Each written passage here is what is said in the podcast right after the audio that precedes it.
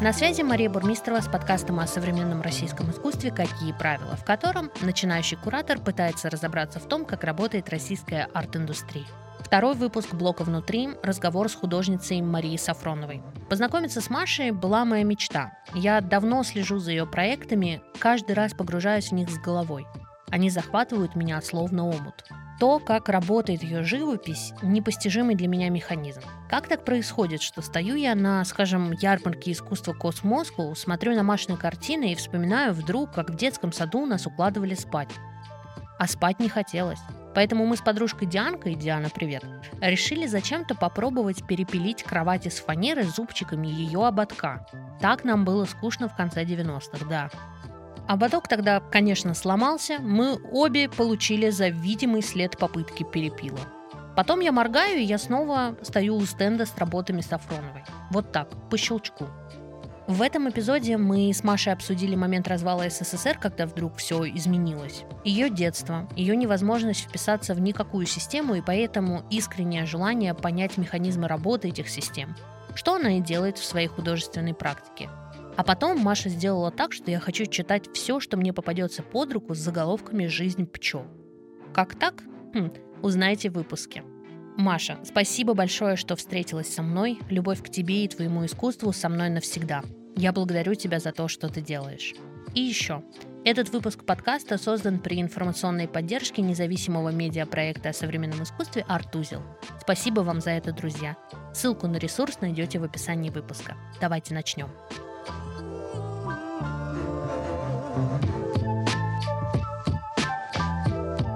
Маша, привет. Привет. В общем, в 2019 году я все никак э, э, не могу вспомнить, где я впервые увидела работы. Я, все, я очень часто пытаюсь э, восстановить это в своей памяти, чтобы понять, э, собственно, как я вообще в первый раз столкнулась. И вот не могу вспомнить. Но зато есть другая история. В 2019 году я еще э, понятия не имела, что такое Уральская индустриальная биеннале. Мгм. И, значит, я э, в ныне запрещенном Инстаграме натыкаюсь на пост галереи Триумф о том, что несколько ваших работ, значит, на, бес- на биеннале Бессмертия представлены в Екатеринбурге. Я сижу и такая, так, это Мария Сафронова, которую я хочу увидеть вживую уже сколько лет. Я такая, и я взяла билеты, и я полетела на Уральскую индустриальную биеннале исключительно ради того, чтобы посмотреть ваши работы. То есть это моя первая была интенция. Потом, конечно, я вспомнила, что в каком-то выпуске Art Newspaper был целый путеводитель и так далее. Но вот эта первая интенция посмотреть вживую, потому что они же там еще в этих а, в этом заброшенном заводе были, и там как раз показывали кабинеты. Мгм. И вот эта вот а, картинка с э, кабинет зо- зоология, которая работа, Мгм. вот на этой обшарпанной э, кафельной стене, я такая, я должна это видеть вживую. Я когда летела, я только в самолете уже открыла путеводитель, еще поняла, что это за истории, так хотя уже это на тот момент, э, получается, это пятая юбилейная была биеннале, все, все очень давно, но в мое поле никогда не попадала за все вот эти там пять лет. А, и тут как бы... Ну, в общем, вот э, 2019 год нам- для меня навсегда запомнился э, Уральской индустриальной биеннале и вот этот импульс поехать посмотреть, потому что это очень важно посмотреть вот так вживую, что эти кабинеты, они там вот заиграли совершенно по-новому, то есть какой-то второй слой, вот это уже оставленное здание, тоже разрушающееся по сути. И там вот эти кабинеты, и вот прям вот зоология, эта работа вообще. Ну, короче, меня вынесло, и я такая, так, все, понятно, я, я точно фанат. Вот, и после этого у меня есть такая большая мечта, э, конечно, когда-нибудь приобрести работу, потому что это то, от чего вот я прям не могу отсоединиться никак. Я сегодня, например, смотрела твой сайт, ну, как бы все равно освежала, что-то готовилась. И вот смотрю на эти все работы и думаю, боже, я хочу просто жить вот в них, вот с ними, вот чтобы они меня окружали. То есть меня каждый раз твои работы окутывают какой-то пеленой, когда ты перестаешь э, замечать вообще, что вокруг тебя происходит, и ты как бы отталкиваясь от работ, уходишь в такие дали вот мысленно. То есть ты смотришь, сначала ты начинаешь просто там рассматривать какие-то детали, образы, такие, а вот тут вот там ребенок вот с таким выражением лица, или здесь вот там они делают вот это. А потом какими-то ассоциациями ты перепрыгиваешь не только в свои воспоминания, но ты начинаешь вспоминать, что тебе там рассказывала мама, что тебе рассказывала бабушка и прочее. Или какие-то отдельные элементы, там, вспоминать, э, там есть работа в опытном поле, по-моему, или в играх, не помню точно, где э, на снегу э, детишки и я такая, ой, это ж прям вот в деревне как был. Ну, то есть вот и ты вспоминаешь, а, соответственно, вспомнил деревню, начинаешь всякие контексты накручивать, вспоминать и так далее. Поэтому я все время уношусь, то есть для меня это какая-то такая... Э, твоя работа — это такой какой-то телепорт вообще в параллельную сегодняшней реальности, которая была, существовала, просто ее больше нет, но ты, вот благодаря твоим работам, я могу туда перенестись. Может, ты крутой зритель. Спасибо. Правда. Видимо, любовь к истории искусства делает свое дело. Потому что у меня такая же любовь, так сказать, к изображениям с давних-давних времен. Угу. И создать колодец времени в работах для меня действительно очень важно. То есть мне очень нравится, когда пласты можно а, перемежать, и они начинают работать друг с другом. И вот эта многослойность, она, на мой взгляд, ну, для зрителя благодарна, потому что живопись — это то, что надо смотреть живую. Угу. И я часто слышу о том, что работы вживую смотрятся по-другому, чем на фотографии, то, что они по-другому отдают как бы энергию, вообще смотрятся по-другому. И, соответственно, этот прямой контакт со зрителем, он хорошо, когда он раскручивается постепенно. То есть, когда ты сначала видишь внешнее изображение, потом начинаешь читывать смысл, потом они начинают между собой спорить, то есть рождается какой-то третий новый смысл и так далее. Это такая очень интересная история. И когда придумываешь это, тоже очень интересно, потому что вот это сочетание, ты начинаешь видеть, что одно работает с другим, и думаешь, а если сделать еще вот так, и так, и так, и так, начинаешь все это как бы двигать, и смотришь, что получается какая-то своя история замкнутая. И потом она уже такая долгоиграющая, то есть ее каждый раз, когда ее видишь картину заново, ты ее считываешь заново, угу. эту историю. Вот чем мне нравится современное искусство, тем, что в нем такое количество смыслов может быть. То есть, условно, вот так, а, короче, современное искусство это классное неисследованное поле. Вот сколько бы о нем ни писали, но все равно как бы еще нет стольких текстов, как, например, там об эпохе Возрождения, нет стольких узких экспертов, как об эпохе Возрождения. А, например, да. А вот современное и ты сидишь и думаешь, я здесь главный. Вот как зритель я здесь впервые главный, потому что я могу интерпретировать, я могу сам собирать эти смыслы, я могу восстанавливать этот пазл, который мне предлагает художник.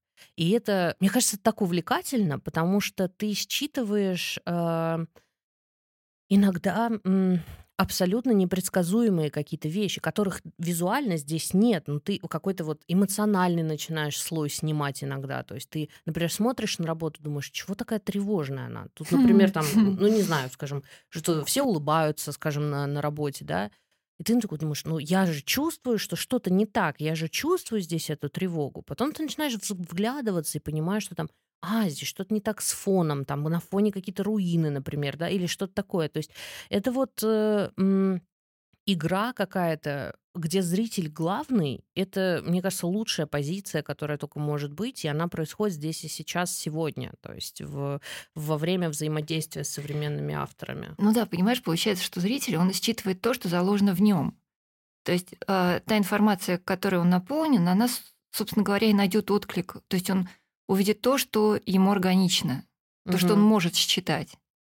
И в этом, конечно, я за это живопись очень люблю. То есть, несмотря на огромное количество медиумов, которые сейчас появились, но отказаться от живописи для меня невозможно, потому что она такая очень, ну, для меня очень интригующая. Угу. Ни в коем случае не устаревшая. То есть вот ни в коем случае не, не остановленная, а это такая очень живая история.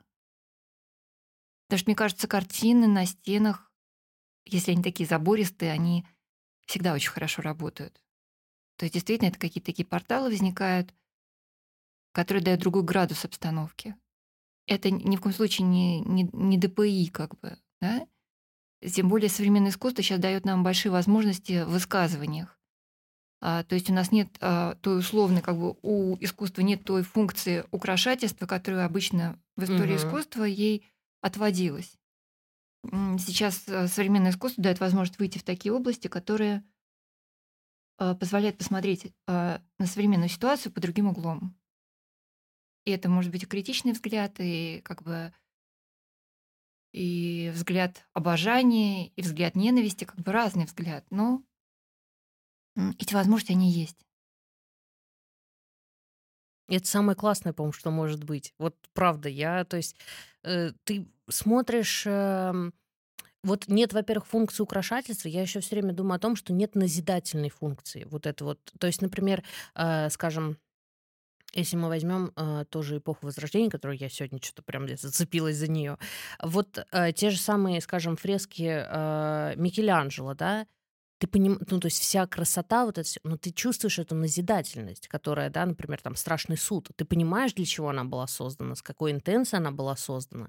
Конечно, там отдельная интересная история про обнаженку и прочее, прочее, но ты не можешь вот от этого, вот этого масштаба мысли человеческой эпохи Возрождения, ты не можешь, она от тебя не ускользает, ты ее чувствуешь. Вот мне кажется, что градус пафоса в современном искусстве сильно ниже.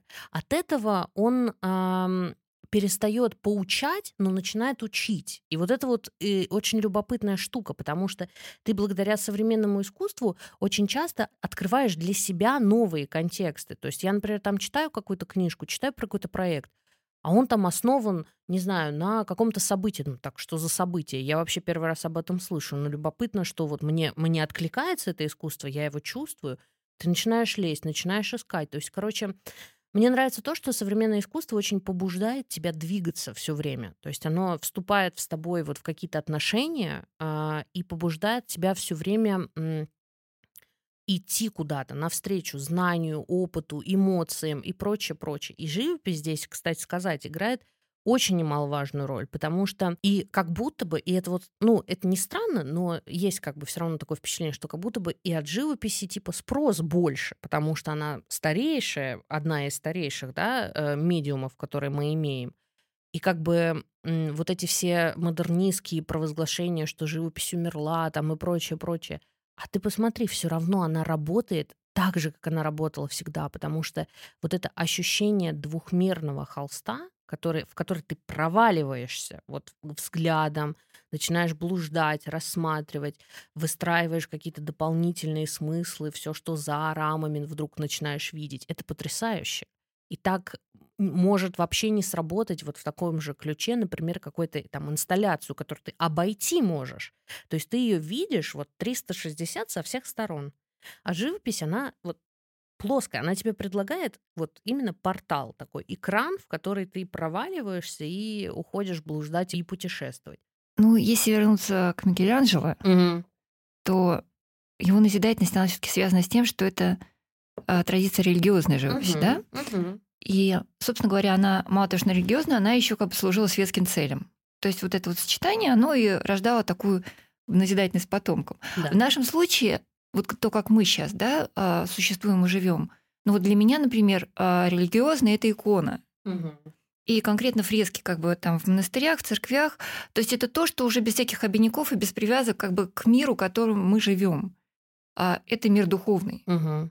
А мы как бы в этом мире мы наблюдатели, по сути, аналитики да, того, что видим. И поэтому назидательность в нашем случае вообще неуместна. Абсолютно. Потому что все мы как бы мыслим и думаем, исходя из той информации, которая в нас вложена. И, грубо говоря, ситуация, которая сейчас происходит как бы у нас в настоящее время, она это очень хорошо показывает. То есть и люди оказались настолько разными, потому что разные источники питания как угу. бы, информационного, да? И вот это вот несостыковки, они поэтому и возникают. И непонимание, и все прочее. Поэтому назидательность, она уходит сама собой. И вот что касается моего случая, она вообще неуместна.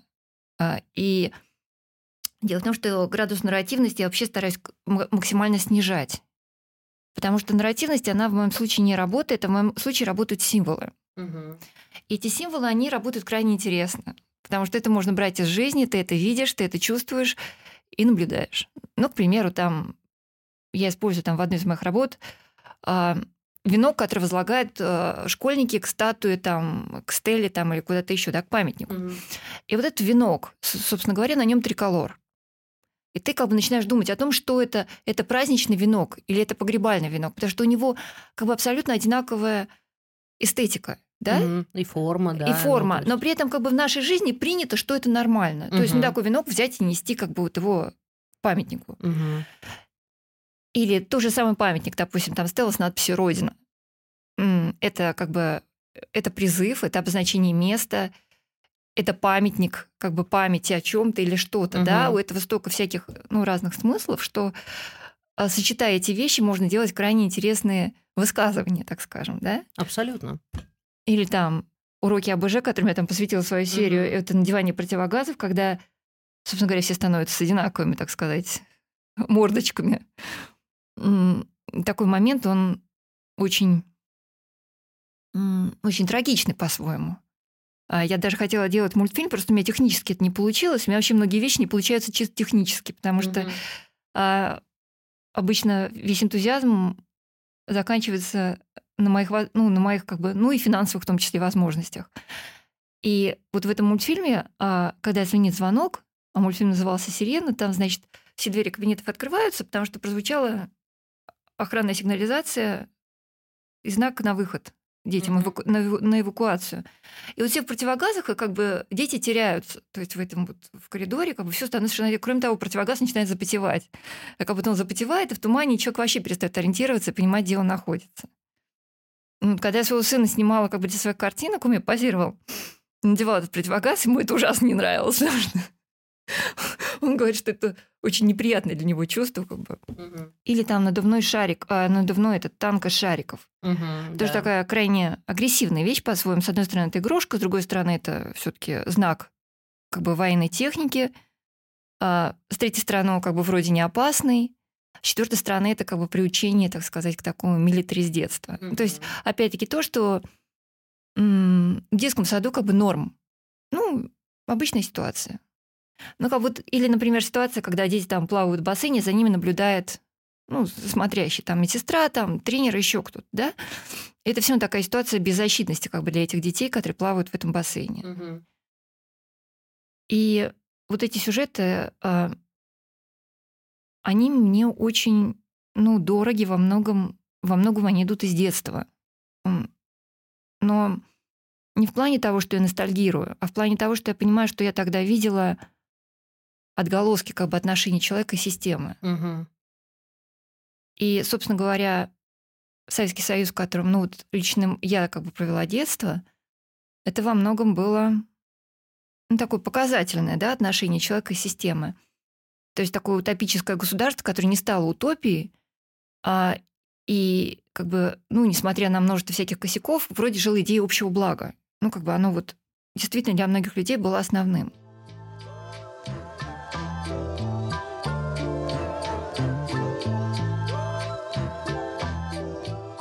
Начать как раз-таки тоже с такого наблюдения, что я поняла, что твое детство выдалось на Советский Союз. То есть ты его еще как бы застала. И э, я вот стала размышлять о том, во-первых, мне любопытно задать этот вопрос. Помнишь ли ты э, вот этот момент, когда вдруг все поменялось? в 91 Да, году. очень хорошо помню. То есть, потому что я стала думать о том, что так, угу, какие темы есть э, в проектах э, Маши?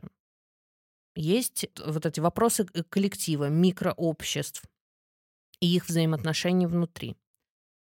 Есть э, наблюдение за детством, так или иначе, да, здесь и, и игровая вот эта вот составляющая, то есть такое взросление, но где нет еще взрослого пока, чисто вот только детство. И все это все равно а, в таких как бы в таком антураже советскости мы не можем, а, ну как бы от этого отойти. Это то, что считывается.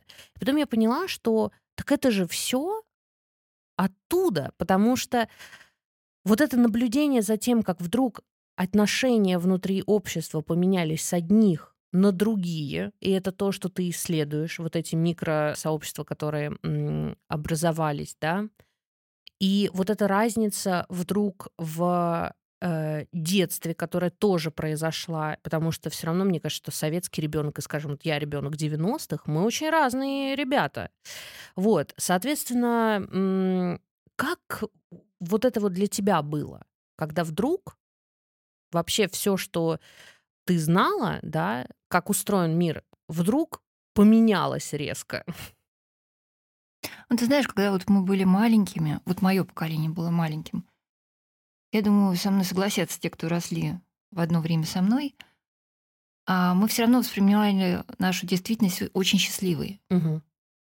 Потому что было ощущение, что все люди нужны, что никто не забыт, все, ну, в хорошем смысле, учтены и не могут быть выброшены из такой фрактальной, так сказать, вот плотно связанной системы. Кроме того, вот это вот воспитание в мыслях об общем, как бы об общем благосостоянии и стремлении к лучшему, что да, нам будет тяжело, но мы пойдем, как бы сделаем всем хорошо, оно, в общем, для человека довольно ну, полезное, потому что ты не становишься законченным эгоистом, как бы думаешь о других, ты но все равно соотносишь себя с, как бы, с теми, кто вокруг тебя находится. И, конечно, во многом мое обращение к этим темам связано с тем, что это наша почва. Ну, потому что вот смотри, вот почему мне кажется, что многие сейчас обращаются как бы к руинам Советского Союза, как бы с таким ностальгическим, даже несколько романтическим отношением, а, потому что вообще в истории искусства это очень используемый да, прием. Угу. Там Древний Рим, Пиранези, там 18 век, они руины очень любили, потому что они давали возможность сделать на них что-то свое с использованием этих руин. А здесь получаются такие осколки мистической системы. Потому что действительно у Советского Союза была своя такая, ну, мистика такая, да, придуманная, как бы вот эта вот мифология, угу. под которой мы жили. То есть эти огромные там головы, которые рисовали там на плакатах, когда люди там стояли там маленькие, серенькие, а сверху такие цветные там на красном фоне какие-то головы там счастливых людей, идущих в светлое будущее. Это все давало такое немножко сказочное для меня ощущение. Ну, то есть у меня было ощущение, что ты находишься в каком-то таком мире, в котором ты маленький. Но сейчас мне кажется, что многие люди, даже взрослые, чувствовали себя тоже не сильно взрослыми в такой системе, где существовали такие большие вертикали. Угу. А когда наступили 90-е, это пришлось на мою учебу в Московском академическом художественном лицее, все резко поменялось, все просто рухнуло. И на смену этому пришли какие-то совершенно иные вещи, которые мне, ребенку воспитанному, так сказать, в традициях, были диковаты. Ну, начиная там от какой-нибудь порнухи у метро и заканчивая там некачественными чебуреками, которыми ты мог отравиться. Но как бы на бытовом уровне это было так. Не могу сказать, что это было хорошо. Вот. Но вместе с тем, наверное, у каждой системы есть свои косяки какие-то, да? Потому что сейчас мы все живем во многом в капиталистическом обществе, и, собственно говоря, человек является мерилом всему, да, и его успешность. Но, на мой взгляд, когда люди начинают бесконечно карабкаться вверх, они не факт, что будут счастливы наверху.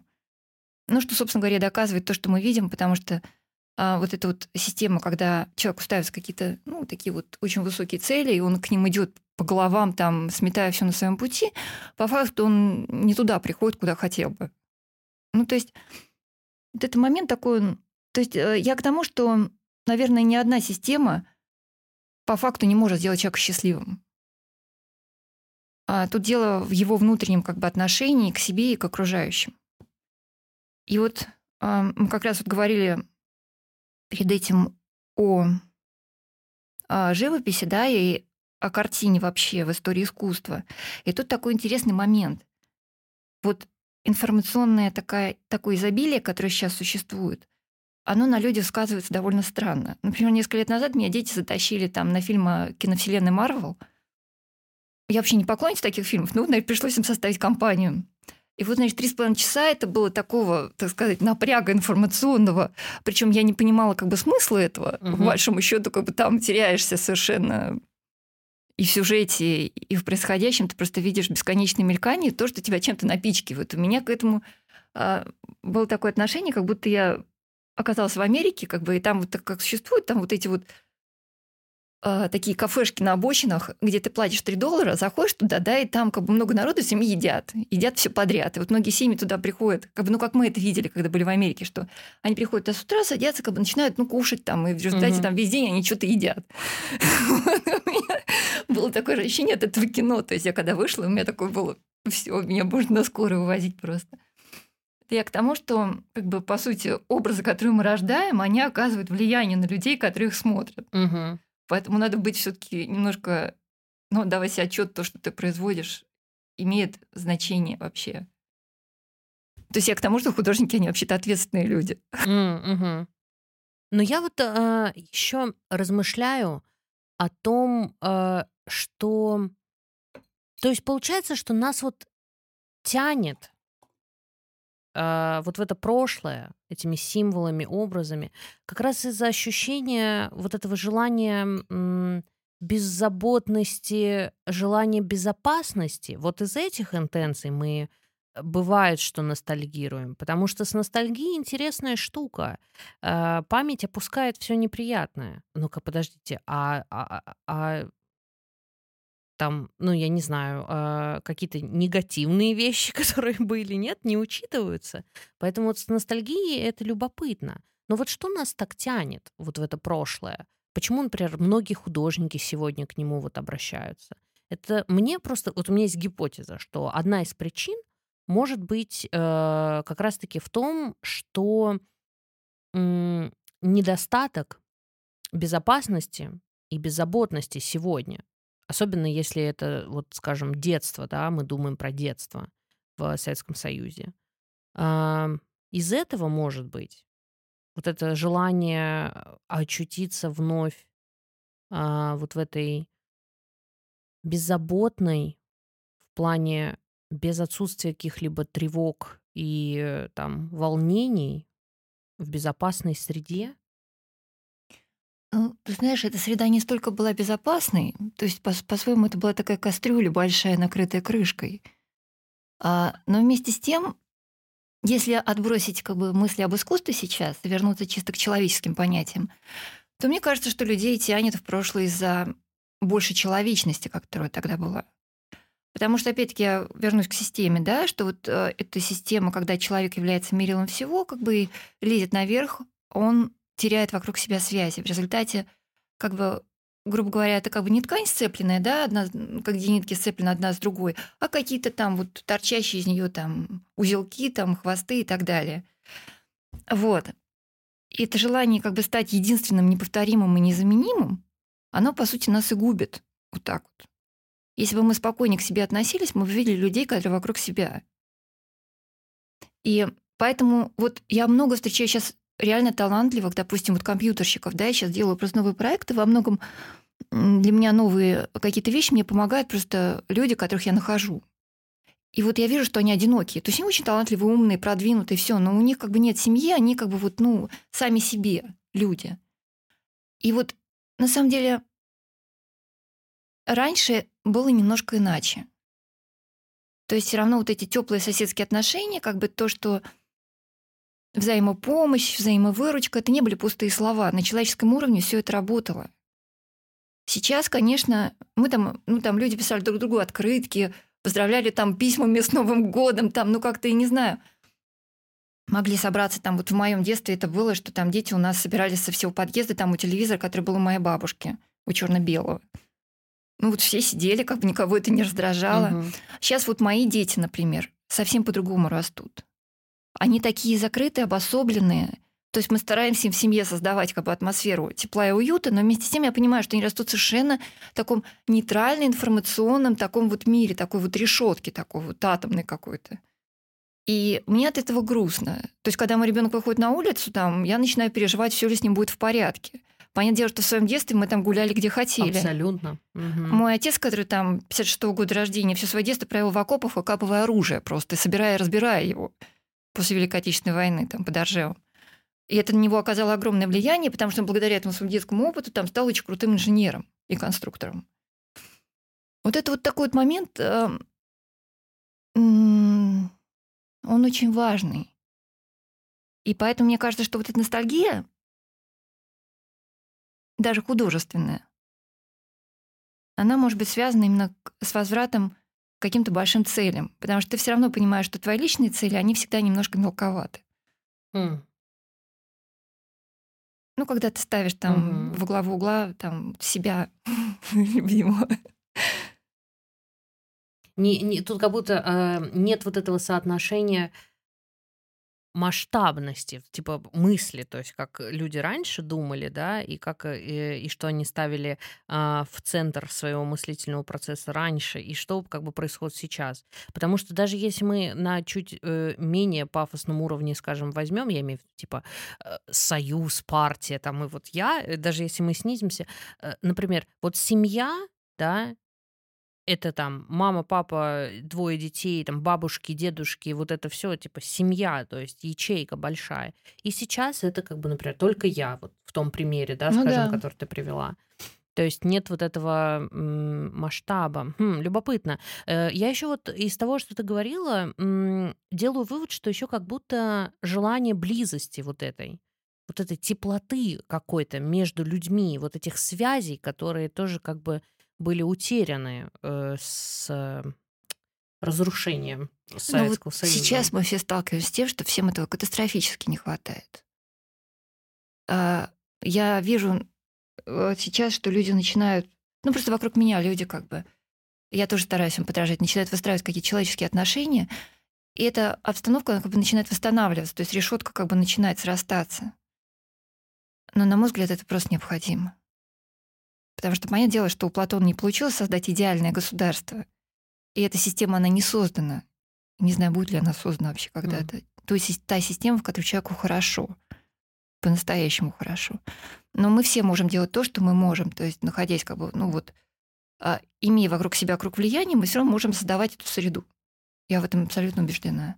Я хотела еще э, поговорить про детство, про детей в твоих работах, потому что, как мне кажется, это один из таких ну, во-первых, точно повторяющихся. Не знаю, как насчет главный, не главный. Мне кажется, не совсем категория уместна. В общем, это такой повторяющийся персонаж, ребенок, в твоих э, проектах, в твоих работах. Я вот заметила удивительную эмоциональную двойственность, потому что, с одной стороны, а, например, в проекте «Игра общего вида» наличие детей снижает э, уровень напряжения. Потому что ты смотришь на их игры, ты как бы думаешь прежде всего об этом, о том, как через игры э, ребенок познает окружающий мир, те же самые познает, как выстраиваются связи, что они означают и так далее. И, в общем-то, через игру он как бы может примерять на себя различные э, роли социальные. Но при этом мы, например, смотрим в проект ОБЖ и понимаем, что там наличие детей очень сильно повышает градус тревоги и градус напряжения, потому что, ну, во-первых, это сюр и такой несколько некий абсурд того, что происходит.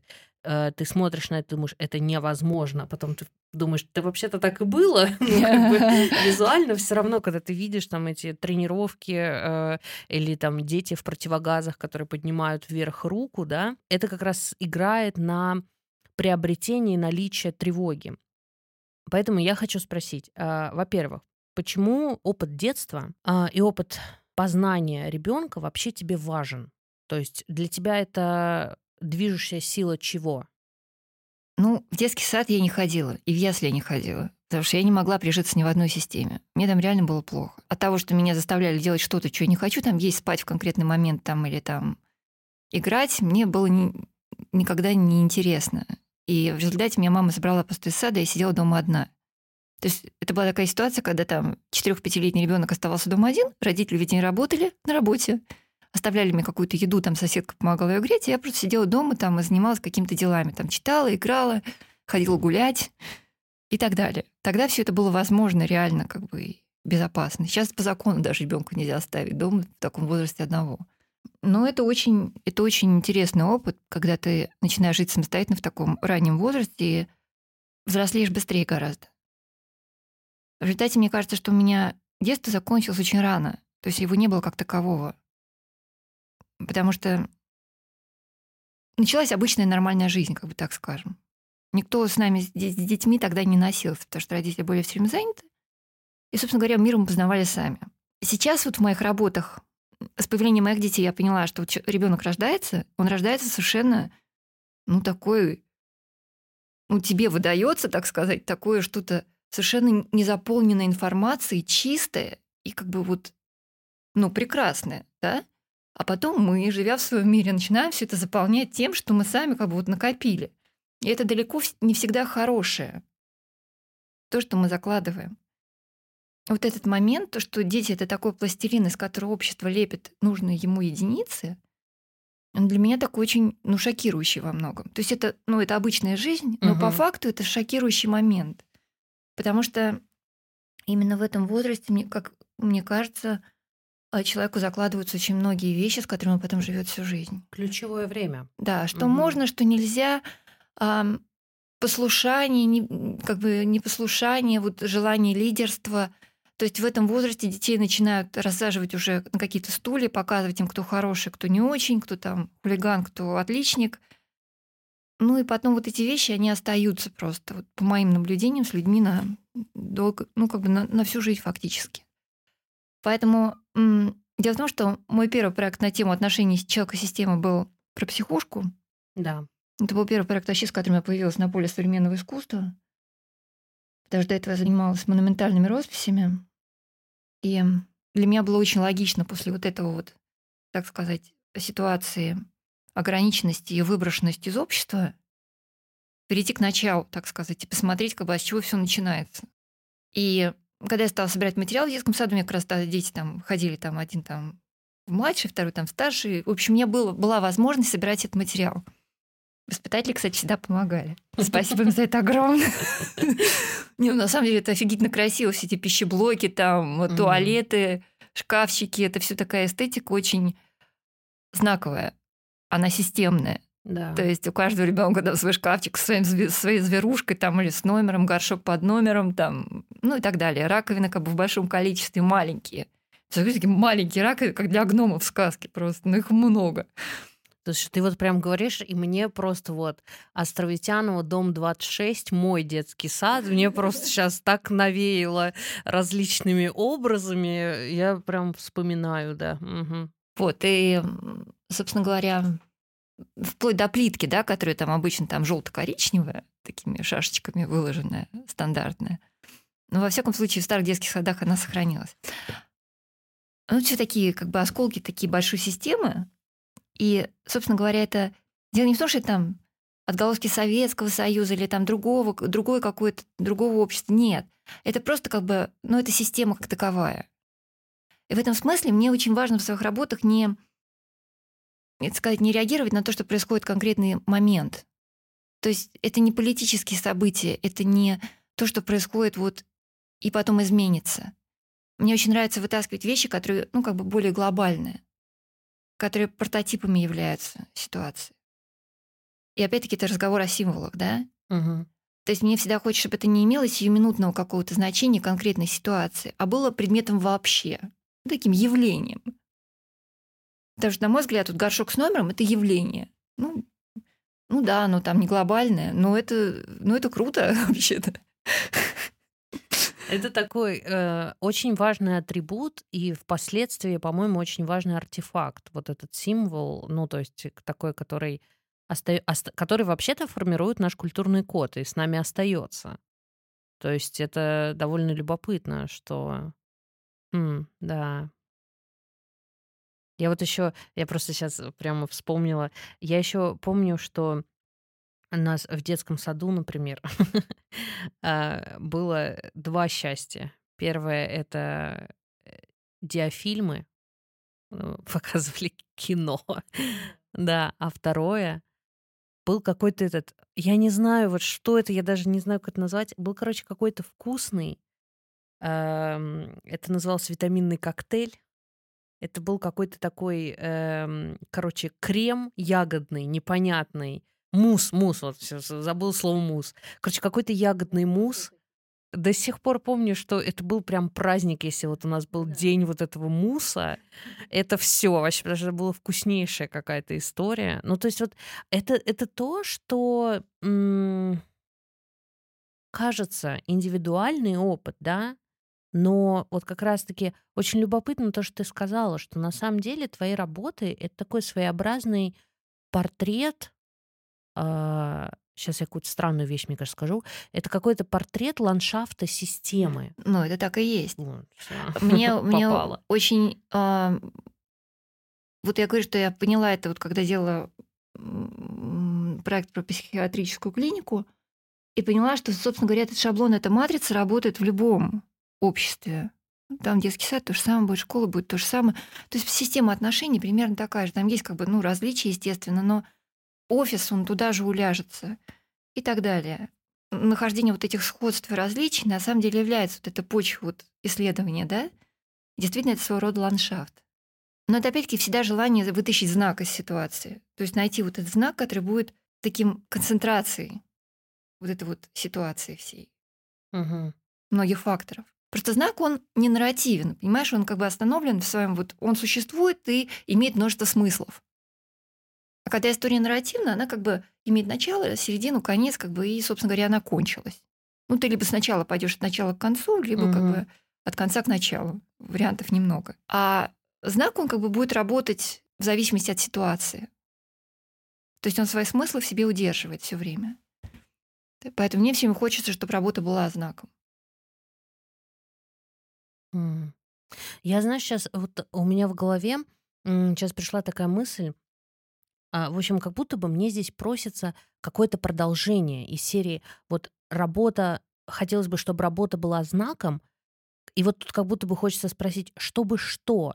Потому что я как будто бы чувствую, э, что, наверное, вот именно что если подряд особенно смотреть твои проекты, вот как я, например, сегодня это сделала с утра, то вот действительно выстраивается какое-то подобного рода продолжение. Чтобы что? Чтобы создать какую-то карту знаков, которая э, что-то делает, не могу нащупать. Понимаешь, про что я? То есть вот как будто, как будто бы, может быть, ее и нет на самом деле, но как будто бы есть какая-то чуть более еще глобальная цель у твоих проектов. Потому что вот твое обращение к знакам и к системе, и вот такое портретирование этого ландшафта, ты его как будто намечаешь. То есть потом, как, вот как будто бы, мне кажется, что если посмотреть там, я не знаю, через 20 лет вот все твои проекты, они могут собраться в какую-то очень понятную и простую э, вещь. Вот из этих знаков как раз. Как раз из-за того, что ты оперируешь вот этими э, знаками, символами, а не, например, там, ты не делаешь искусство реакцию там, на события или что-то подобное. Ну да, я понимаю. Ты знаешь, что очень интересный момент ты сейчас сказала, потому что я сама, по сути, не знаю, чем все закончится. Угу. Я в процессе. И этот процесс, он э, связан, конечно, с жизнью, с меняющей ситуацией, но меня как бы так, ну, интуиция ведет, да, я не могу сказать, что я всегда четко отдаю себе отчет в том, что, что я делаю. Но потом получается, что все как бы к месту, так скажем. Поэтому как бы несколько раз было так, что мои выставки совпадали как бы с событиями, хотя делались задолго до этого, они совпадали с событиями, которые происходили. Например, пандемия, да, и выставка проекта «Что если?» Как бы совпала на 100%. Угу. То есть э, многие вещи настолько попали, что было странно. И мне самой было странно а попали, как будто они иллюстрируют сегодняшнюю ситуацию. Когда я делала про проект в 2016 году про офис, собственно говоря, а, та же пандемия нашла отголоски в этом проекте, потому что там картина паника, где там вирус на экранах у всех. Мне как бы потом много раз задавали вопрос, не могли поверить, что это в 2016 году сделано, потому что как будто это было сделано в 2020. И, в общем-то, я так доверяю интуиции, как бы и работаю в том ключе, который мне интересен. Но вот даже сейчас вот э, я делаю проект про пчел, и своего рода для меня тоже абсолютное исследование системы, а только в такой области нечеловеческой. Но опять-таки, исходя из ситуации, я с удивлением сейчас вижу, что это лучшее поле для высказывания, потому что развязывает руки. Собственно говоря, э, переходя в тему экологии во многом, оно остается рассуждением о системе и соотношении, так сказать, одной пчелы, большой системы и так далее. Что, собственно говоря, полностью повторяет э, ситуацию в человеческом обществе. Вот, но поскольку сейчас ситуация специфическая, это такое будет изоповое высказывание по многому. Mm. Поэтому посмотрим, во что все это превратится. Пока все идет по плану. Э, я вот, э, мне прям действительно кажется, что Надо задуматься над этим. Это я так для себя уже фиксирую, что мне кажется, что твои работы глобально, вот каждую из каждого проекта, каждую работу можно реально разобрать на вот эти какие-то отдельные знаки, которые в свою очередь соберутся вот в своеобразный алфавит такой, знаковую такую систему а, человеческих э, взаимоотношений, где человек система, система человек и все, что внутри происходит. Вот это любопытно, потому что, опять же, ну, то есть, я говорю, можно рассматривать, там, например, писать об искусстве, скажем, да, и просто там вот какими-то общими словами, а можно вот взять твое полотно и прям пройтись вот по, по миллиметру. Мне кажется, что каждый вот этот отдельный знак, он я теперь, понимаешь, вот я теперь не могу отделаться от мысли, что есть какая-то карта, которую ты очень неосознанно собираешь, как мне кажется. Ну, ну вообще это вот... пазл, да, он, да. он реально существует. Угу. То есть а, каждый проект как бы становится новым куском в этом пазле. Мне кажется, что я сама пойму полностью, только когда, так сказать, приду к его завершению. Во всяком случае, сейчас каждый кусок пазла — это отдельное высказывание, и я стараюсь это делать максимально законченными и угу. внятными, так скажем. Это очень, это очень интересно доводить еще... мысль до конца. И тут вот еще любопытно то, что они отдельные высказывания, безусловно, но из-за того, что в них много символов, ты, по сути, мне кажется, можешь их даже пересобирать. Вот взять э, тот же самый набор, вот, я не знаю, допустим, э, э, тот же самый проект... Э, игра общего вида, да, вот он же состоит из этих символов, он законченный, да, но возьми вот все те же самые символы и вот так вот их перемешай, и будет новый проект. Понимаешь, да, про что это? Да, я понимаю. Они универсальные, они считываемые, и они несут в себе вот какой-то этот э, код, который как будто может встроиться во все что угодно. Поэтому здесь вот этот э, наличие вот этого языка символического, знакового, какой-то знаковой системы, оно, конечно, позволяет, с одной стороны, вот завершать как есть, да, и оно работает, оно срабатывает, а с другой стороны, оставлять намек, что к этому можно и можно и можно возвращаться каждый раз. Ну, я на это надеюсь. С этими символами бывают происходят такие очень странные вещи.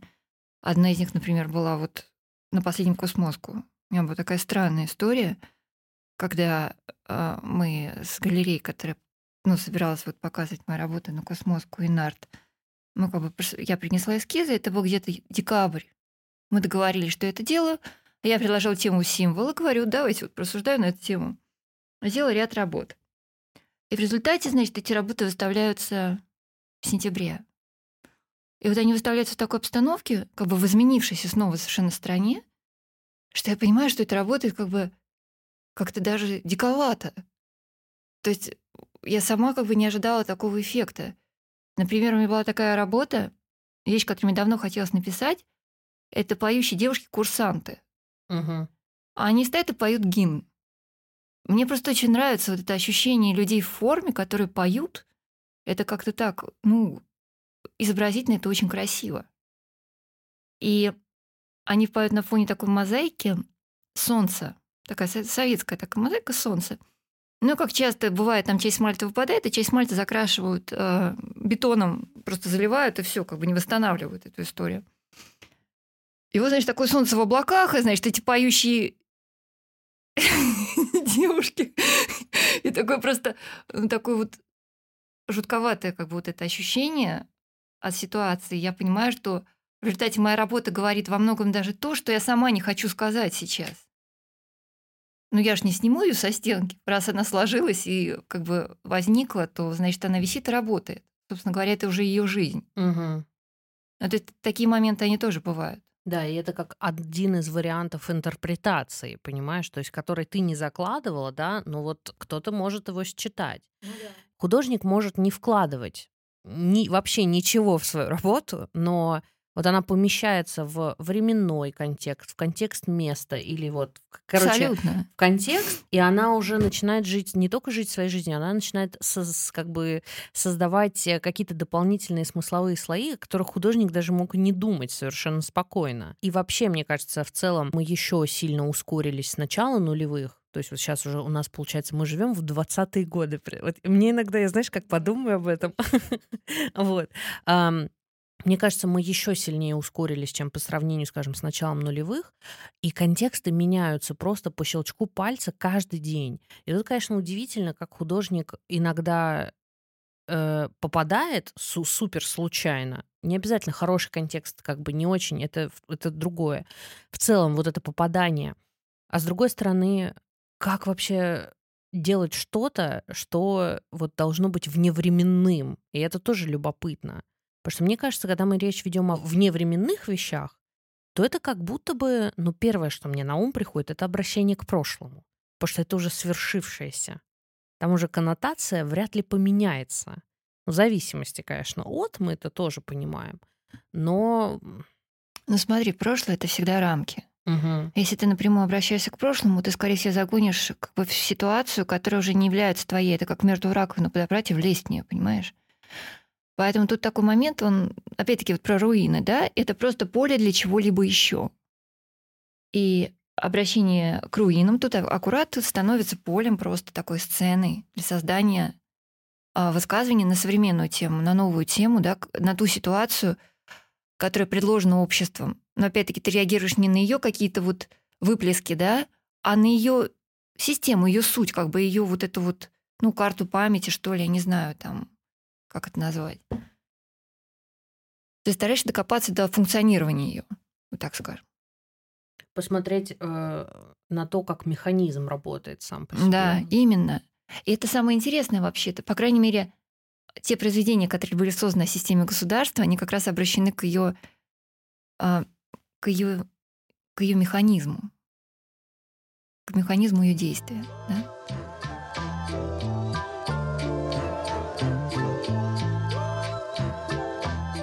Я вот еще возвращаясь к детству и к ребенку в твоих работах, я вот сегодня особенно, когда я сильно много с утра посмотрела на твои работы подряд, у меня вдруг возникла еще такая мысль, такая интерпретация, что в работах опытное поле. Я вдруг начала, знаешь, что считывать? И вот ты меня поправь, если я здесь не права. Как будто бы есть какая-то рефлексия твоя но из родительской позиции. То есть ты как будто бы смотришь, э, то есть не просто, да, их там, скажем, используешь какие-то символы или узнаваемую какую-то картину, да, там прошлого, настоящего, предположительно будущего тоже создаешь. Но здесь еще как будто бы есть э, какая-то твоя э, рефлексия именно из позиции твоего собственного материнства, твоего собственного родительского опыта. Есть в них что-то такое? Ну, конечно, есть. Понимаешь, когда, ну, когда, когда дети появляются, ты понимаешь, что ты, ты уже, ну, ответственен за что-то еще, кроме себя. Естественно, ты беспокоишься за их будущее и за тот мир, в котором они будут жить. И что, скорее всего, это действительно проглядывает во многом. Но это такое, знаешь, это как... Ну, я смотрю на них, вспоминаю себя и делаю что-то третье, угу. так скажем. То есть во многом собираю даже информацию о других людей, да. То есть мне нравится, ну, мне вообще нравится делать всякие опросы, потому что они дают такую среднюю температуру происходящего. Вот, и мне хочется, чтобы картинки были общей памятью.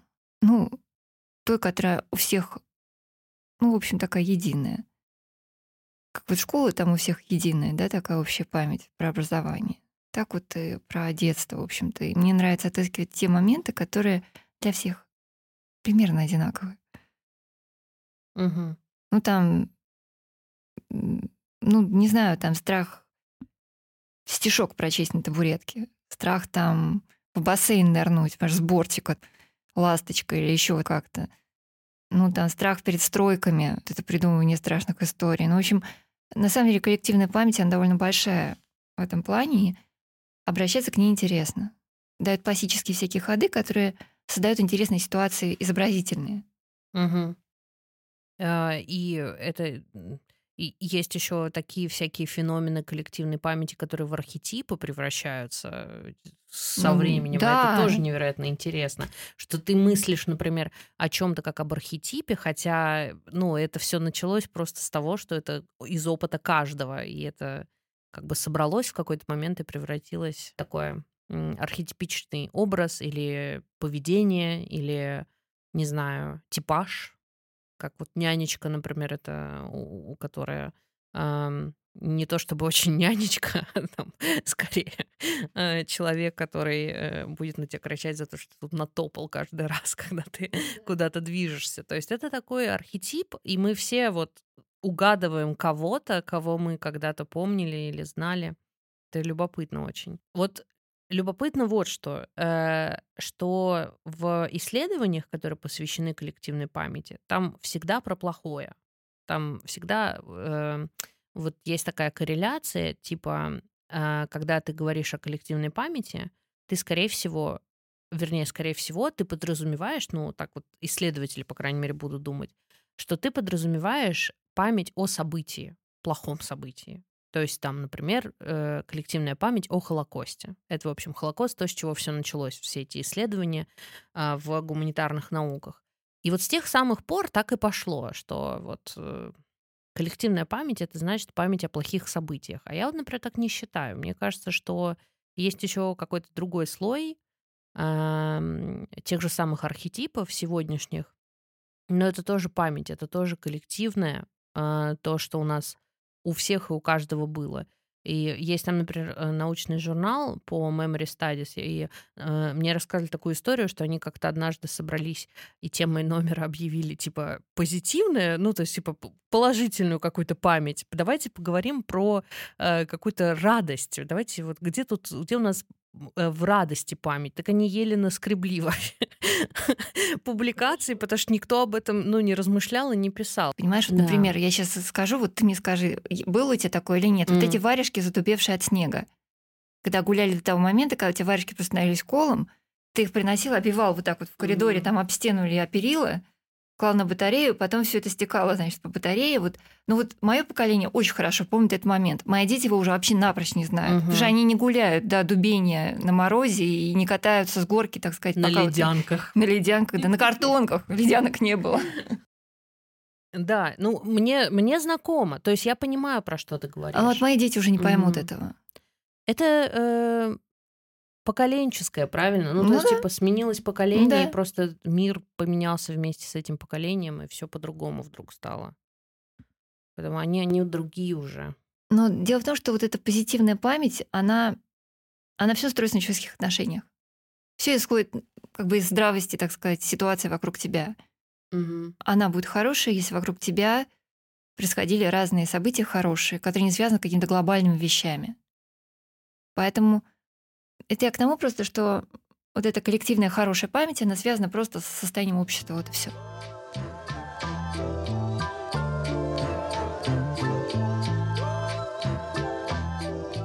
Хотела вот что э, у тебя спросить. Я прочитала текст о выставке «Общее частное», и там вот нашла любопытную цитату, э, что это выставка про то, чтобы показать среднее арифметическое между общим для всего современного общества и частным для каждого отдельного взятого человека. Мне стало любопытно. А, то есть это то явно не про попытку уравнять всех и прочее, прочее.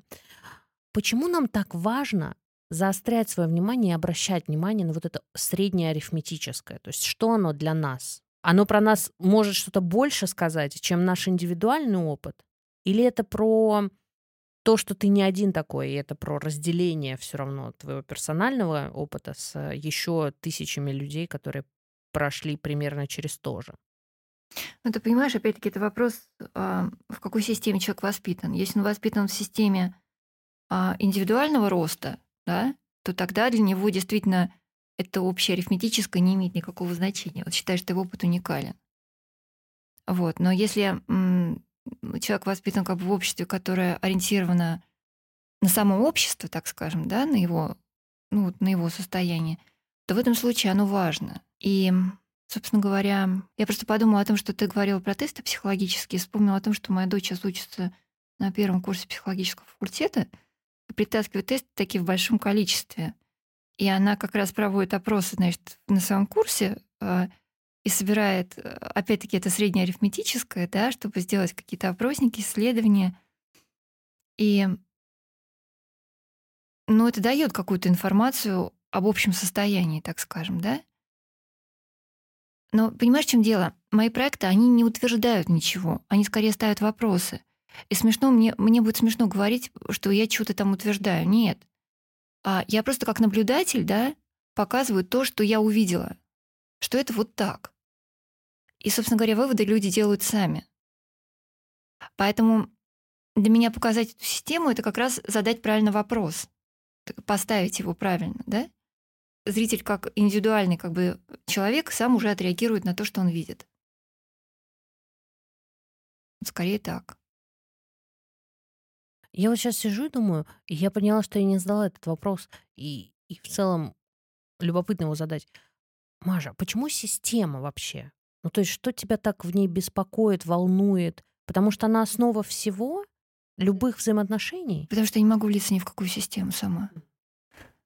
Потому что я все время, я все время чувствую себя где-то на обочине во многом.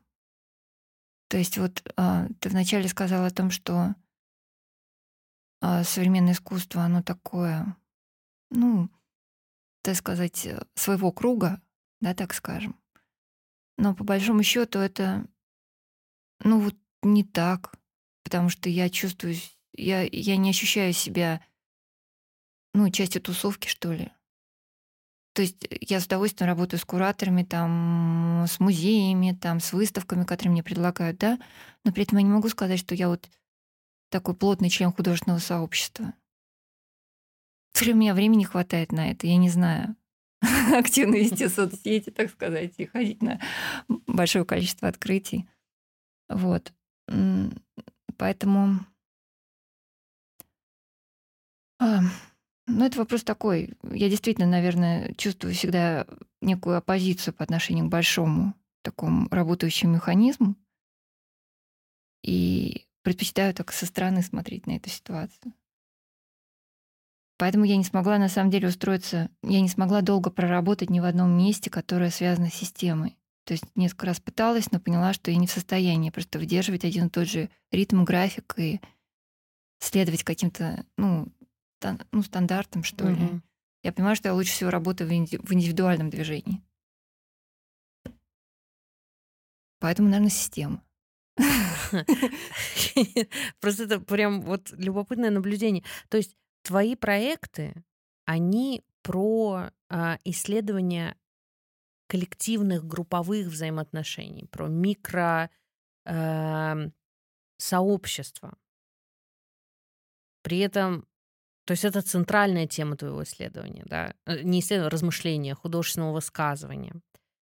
А ты при этом вот сама по себе, да, а, идешь по абсолютно вот тому самому индивидуальному пути,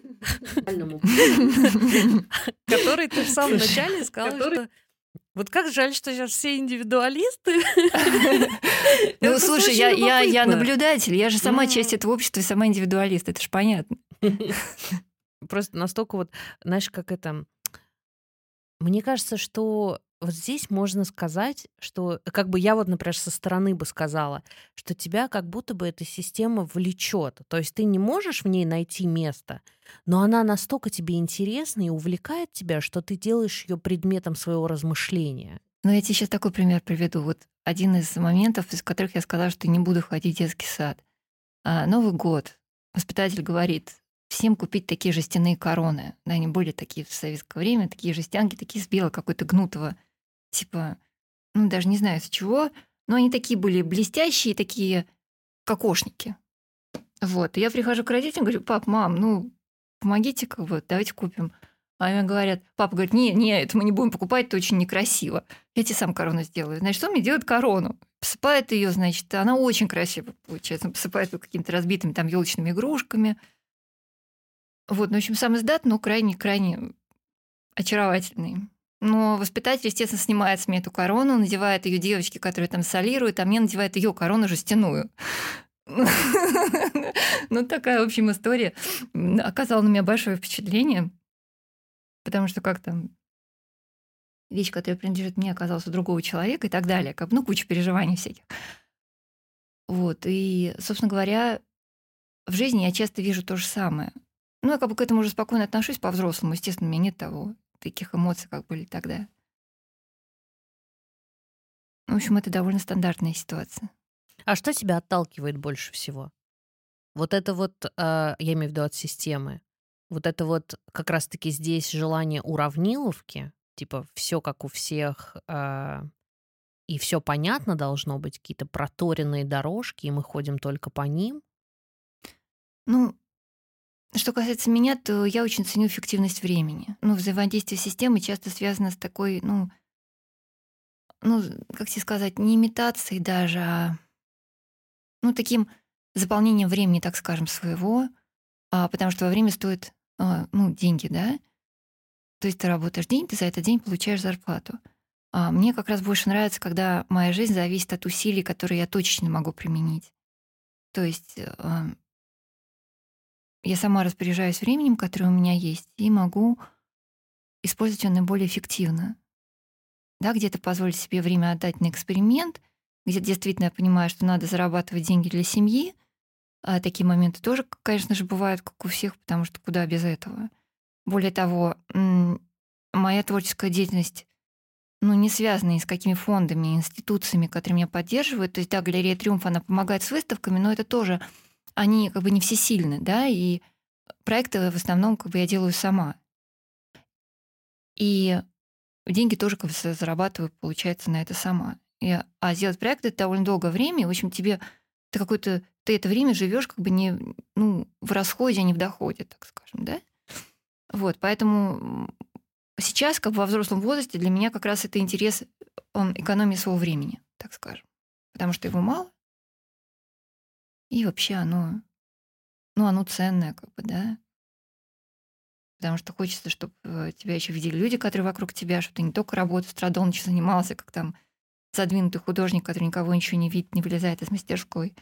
В твоем новом проекте про пчел тебя что больше всего э, интересует? Вот эта вот матрица, которая, в общем-то, с животного мира, с мира насекомых, достаточно легко легким движением руки переносится вдруг на человеческое сообщество. Ну, там, там дико интересная история, понимаешь? То есть отношения пчелы и пчеловода, они такие интригующие, захватывающие. Это такое, так сказать, ну, высшая каста, низшая каста. Кроме того, ну, гора мертвых пчел, как бы, которых выгребают с пасеки, она тоже как производит сильнейшее впечатление. Но когда вот э, мы делаем этот проект вместе с Антоном Кузнецовым, моим мужем, художником, потому что я поняла, что я просто не вытяну такой объем информации. Мы просто разделили, так сказать, а, разделили задачи на двоих. Я занимаюсь своей частью, он своей. Вот когда мы стали материал собирать и ездить по пасекам, а, крайне интересные, опять-таки, знаки там находишь. Потому что вот это вот взаимодействие большого и маленького, подчиненного и так сказать, начальника и так далее. А, кроме того, пчелы настолько социальные существа, у них столько интересных внутри всяких взаимосвязей. А, вплоть до того, что больная пчела не полетит там в свой улей так, и помрет где-нибудь на, на стороне и так далее. А эти огромные вымершие пасеки из-за того, что соседние поля брызгали пестицидами а, и так далее. То есть там очень много, ну, такой в хорошем смысле драмы. И в плане изобразительного. То есть сначала у меня была трудность с тем, что пчела такое мелкое существо, что его трудно изобразить. То есть оно трудно укладывается в какие-то такие большие пластические формы, да, потому что оно просто очень маленькое. Вот, но потом нашлись такие моменты, которые всю, всю, всю эту ситуацию как бы перевернули. И сейчас вот эти ули с пчелами стоящих еще так интересно красят, там практически, ну, флаги получаются. Там полосы, кресты обозначают для пчел, ну, чтобы они находили каждый свой улей. Не бывает, что смотришь на пасеку, видишь просто такое, ну, собрание флагов таких разных стран. А потом приходят такие пчеловоды, такой этих в костюмах, начинают открывать эти ульи, так сказать, выгребать у пчел мед. Кроме того, существует столько всяких, ну, а, я бы сказала, ну вот в отношении к пчелам существует много разных вариаций. Есть вариации отношений с пчелами, когда их чисто ну, используют э, для создания меда, совершенно не задумываясь о том, как бы, насколько ну, сбережется их состояние, да. А вообще-то, если так смотреть, то получается, что пчелы крайне они очень привязаны к местности, на которой они живут. То есть вот эта перевозка раев пчел с одного места в другое лишает их земли и памяти рода.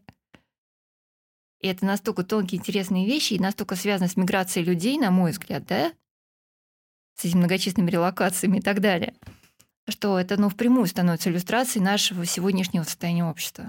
Ну, то есть мне самой ужасно интересно, что из этого получится. У меня, конечно, сейчас настроение пойти читать книгу про пчел, потому что это невероятно любопытно. Я знала, что там очень интересные отношения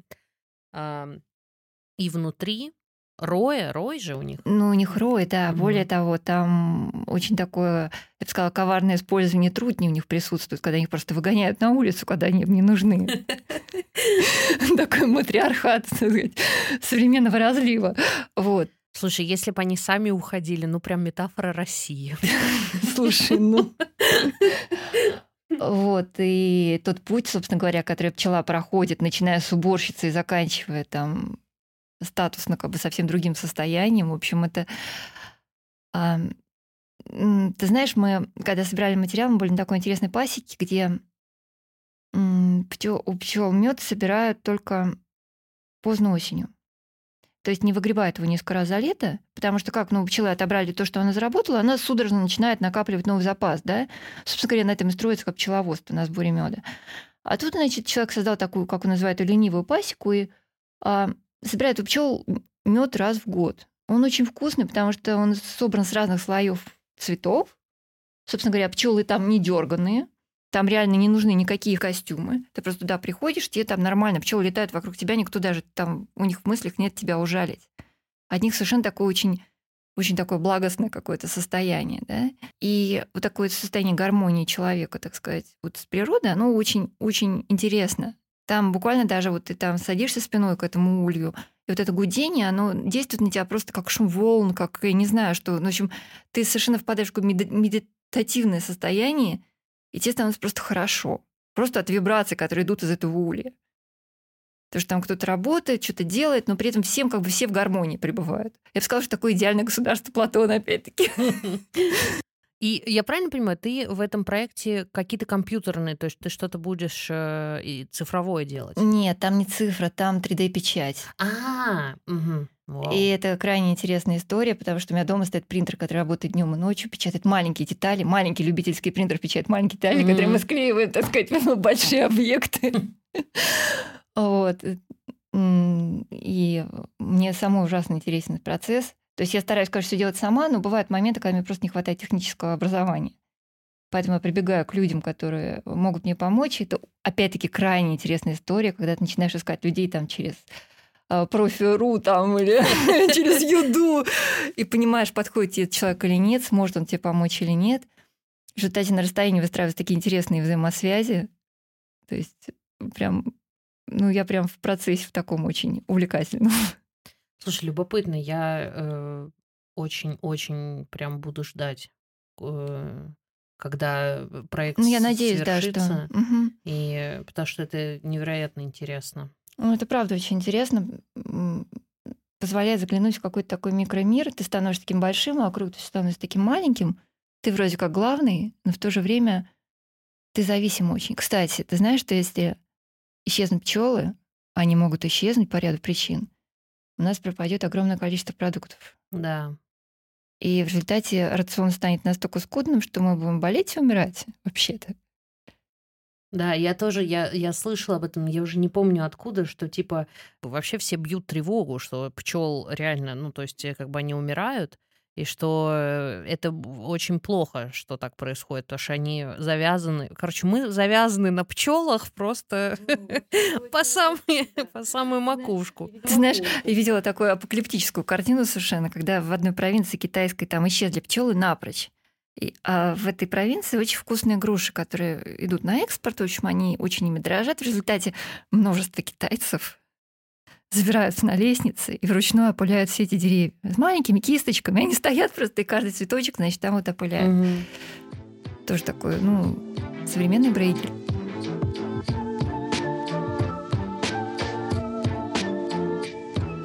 Вот такой диалог у нас получился. Любопытно для меня подтверждать какие-то собственные наблюдения за практикой конкретного автора. Маша действительно собирает своеобразный пазл из знаков, символов, полузабытых артефактов из прошлого. Она, как бы парадоксально это ни звучало, собирает знаковую систему. Все дороги снова ведут сюда, к попытке осмыслить существующие системы, отторгнуть их и основать свою собственную.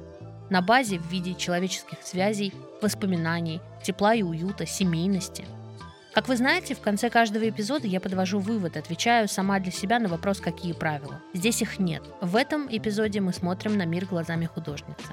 Вот так вот просто. Как и всегда, проекты и имена, звучащие в нашем диалоге, вы сможете найти в описании к выпуску. Присоединяйтесь к нашему сообществу ВКонтакте «Какие правила? Дневник подкаста». Еще у нас есть канал в Телеграм «Какие правила искусства», где вы можете обсудить этот выпуск. Ссылки на социальные сети найдете в описании.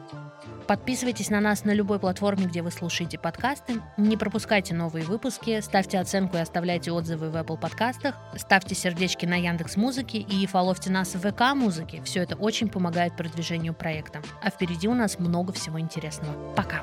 Пока!